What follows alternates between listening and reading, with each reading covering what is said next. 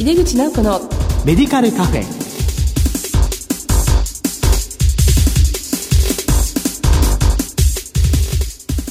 こんばんは。帝京平成大学薬学部の井出口直子です。井出口直子のメディカルカフェ。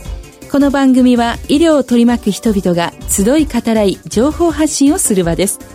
今月の特集テーマはフォーミュラリーの作成です。前回に続きまして素敵なゲストにご登場いただきますお楽しみに。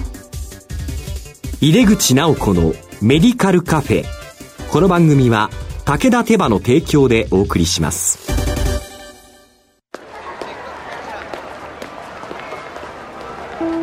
世界は大きく変化している。価値観も大きく変わっている。これからの時代健康とはどんなことを言うのだろう。医薬品には何が求められるようになるのだろう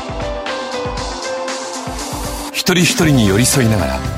価値ある医薬品を届けたい私たちは武田手羽です帝京平成大学薬学部の井出口直子です。フォーミュラリーの作成特集の2回目です。医療経済に貢献するフォーミュラリーの作成についてお送りします。まあ、今年最後の放送になるわけですけれども、前回に引き続きゲストは聖マリアンナ医科大学薬剤部参与の正原慶宗さんです。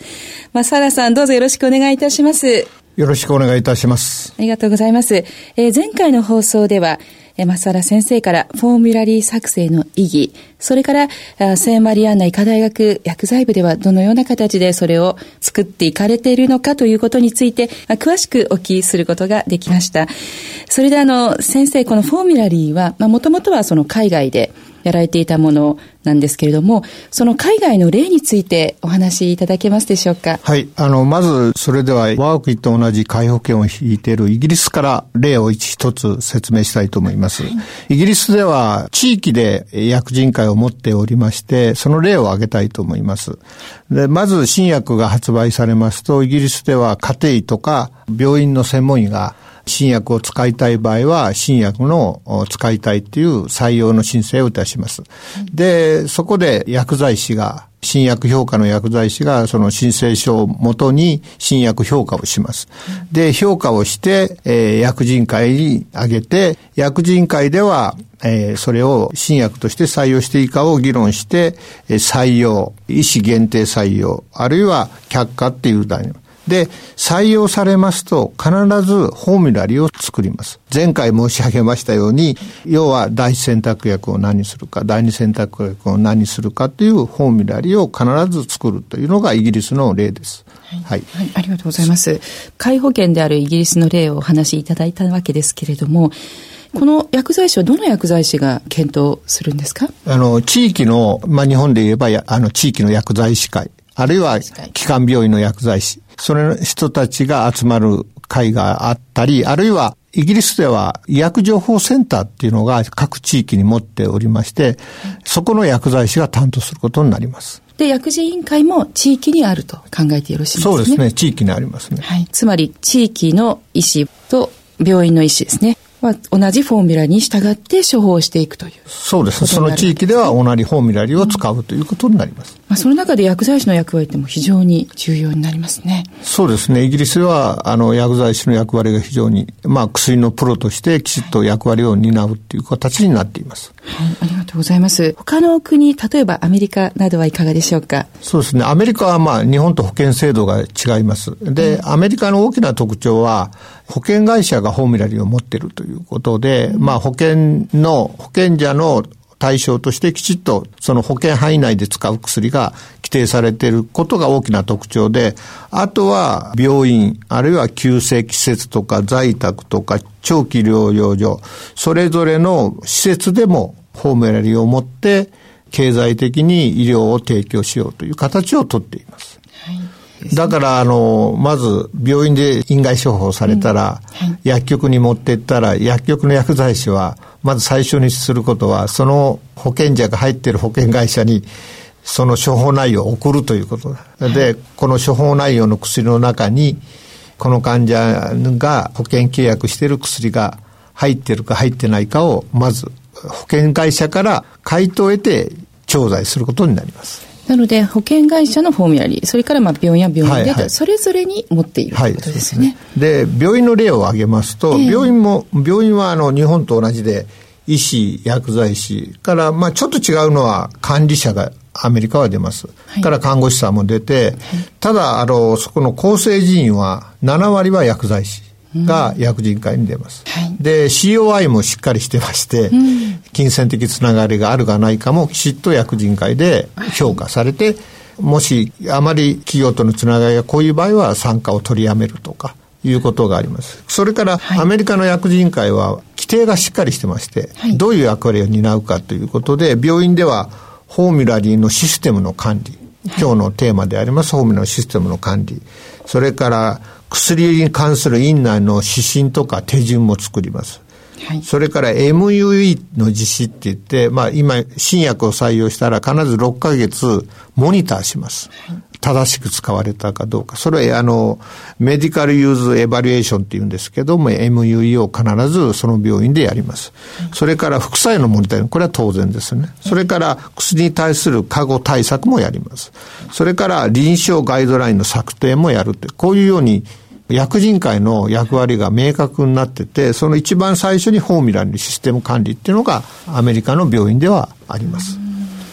アメリカの病院ではフォーミュラリーを作るだけではなくても中のモニターとか、まあもともとその利益相反ですね、はい、COI。企業との利益関係がないかもまずチェックして、まあ、スタートしていって、はい、まあ、副作用の方もモニターもすると。はい、かなり多岐にわたる活動があるわけですね。その中心が7割薬剤師と。そうです、ね、いうことですね。薬剤師が中心にやります、はい。ちょっと戻りますけど、先ほどイギリスの場合はもう評価するの薬剤師のみっていうふうに考えてよろしいんですよね。いや、薬人会は医師も出ますので、はい。最終的な委員会には医師も、多分その地域の保健者の方も出てるんだと思います。はい、国によってやはり違うということで、まあ後ほどその日本の将来像もお聞きしたいと思うんですけれども、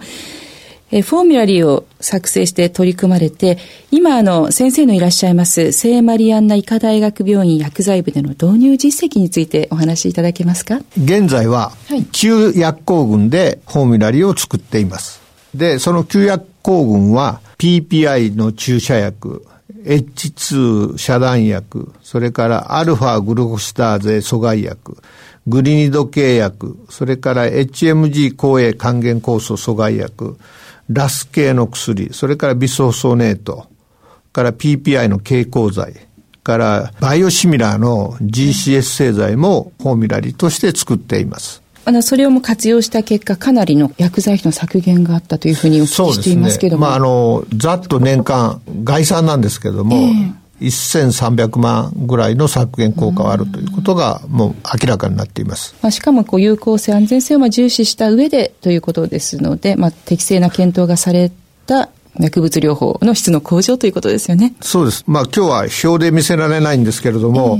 えー、えー、グルインド系なんかは第一選択薬は新薬になっている場合があります。まあジェネリックは全て第一選択薬ではなくて、はい、前回もお話したように有効性安全性がまず先行しますので、有効性安全性が高い新薬があれば、それが大選択薬になります。だから、よく大選択薬は全てジェネリックじゃないかって言われるんですけれども、そうではなくて、きちっと評価をして、新薬でも有効性、安全性が明らかに従来の薬より高ければ、当然、それが大選択薬になるということになります。はい。まあ、非常にこう納得できる結果ということですよね。フォーミュラリーを活用した将来的な展望についてお話しいただけますでしょうか？そうですね。あの、まずあの一つは地域包括ケアでのフォーミュラリーの作成が今後日本でも2025年を目標に地域包括ケア政府は目指してるんですけれども、えー、その地域での先ほどイギリスでお話したように地域でのフォーミュラリーを作ることによって地域での使う薬がある程度絞られて、はい、薬局の在庫の問題とか、病院間の薬の問題とか、患者さんが A 病院と B 病院行ったら同じ薬効群でも違う薬が出されると。その地域ではそういう利便性が非常に良くなるし、効率が良くなる。そね、はい。そこにフォーミュラリーが導入すれば、医療経済的には非常にいいんではないかというように将来的には考えています。はい、まさにそうですよね。えーこの、まあ、よく厚労省が作っている医薬分業に対する考え方みたいな。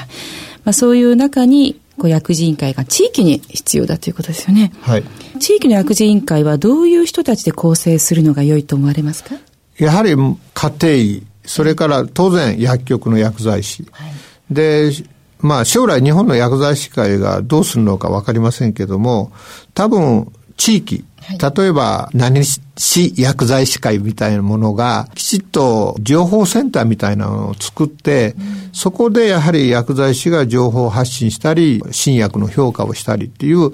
そういう薬剤師会がそういう役割を担えば僕は理想だと思います。まさにイギリススタイルということですね。そうですね。で、そこに薬局の薬剤師が勉強しに来たり、あるいは情報を提供しに来たり、そこで働いたりすることによって、えー、地域の個々の薬剤師のレベルアップもできるということで、そういう形の地域包括ケアでの薬剤師の役割が今後求められる。単に健康管理だけではなくて、医薬品の使い方に関しても、きちっと介入してリーダーシップを取るということが重要になってくると思います。こう薬局薬剤師がリーダーシップを取るっていうのは、まあ、素晴らしいことだと思うんですね。このあの厚労省が出している患者のための薬局ビジョンっていうところにも、まあ、高度薬学的管理機能と、そして医療機関との連携っていうのがはっきり謳われてますので、おそらく国からも期待されているところではあるというふうに先生は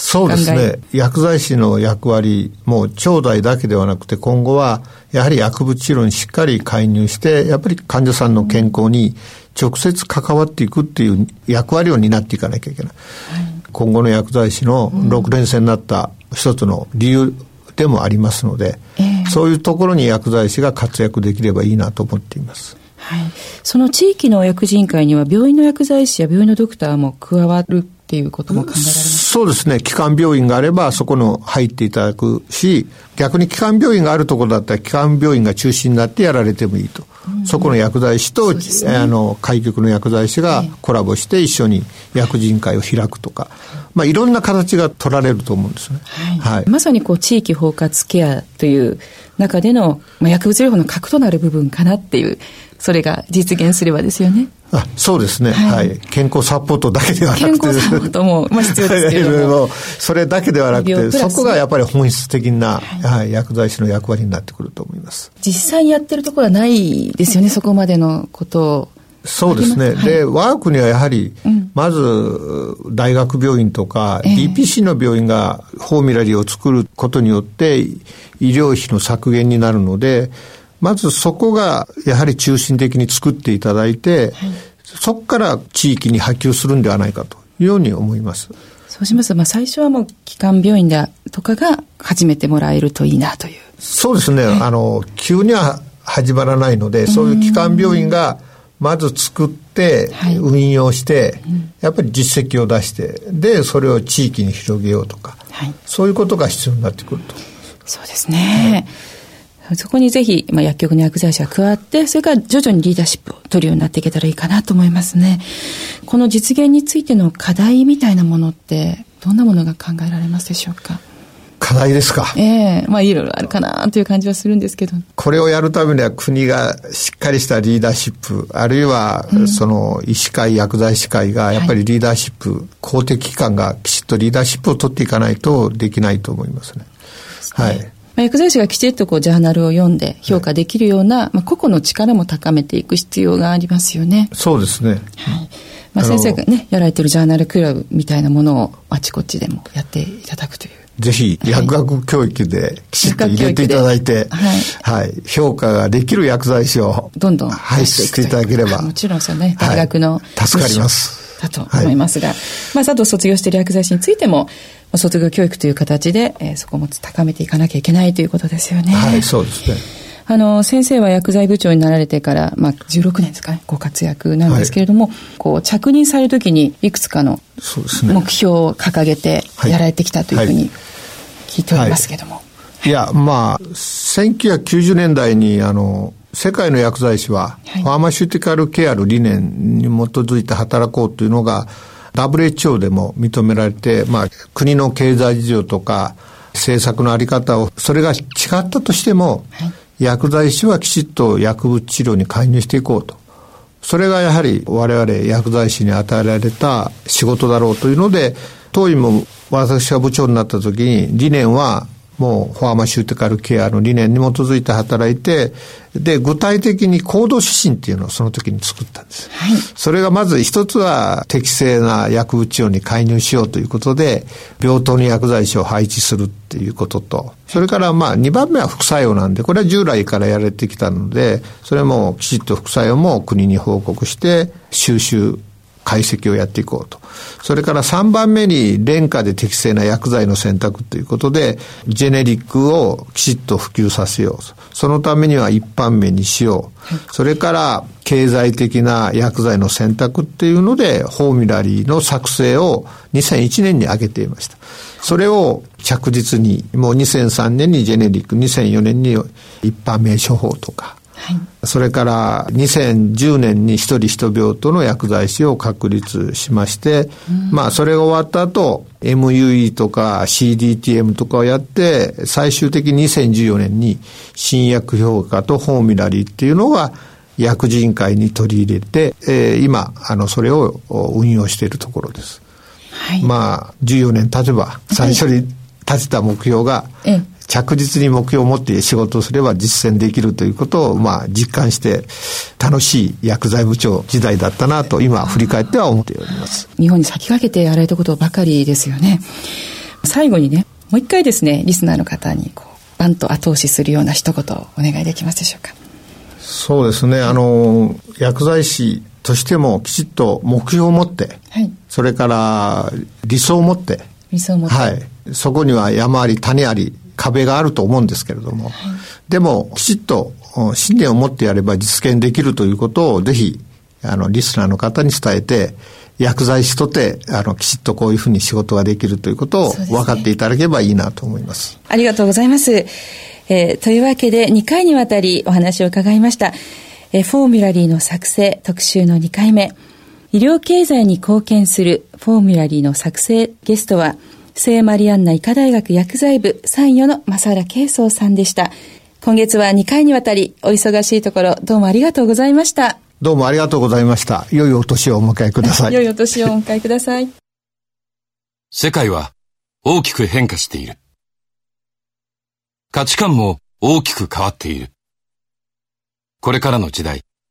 健康とはどんなことを言うのだろう。幅広いラインナップで信頼性の高い医薬品をお届けします。一人一人に向き合いながらどんな時でも健康を咲かせる力を。私たちは武田手羽です。理想を持って日々取り組めばやがて実現する。今年の終わりにふさわしい元気の出る内容でした。毎月第2第4水曜日夜8時40分から放送中の井出口直子のメディカルカフェ。次回は新年11日に新春特別ゲストをお招きしてお送りいたします。お楽しみに。それでは良いお年をお迎えください。一年どうもありがとうございました。また来年。帝京平成大学の井出口直子でした。井出口直子のメディカルカフェ。この番組は武田手羽の提供でお送りしました。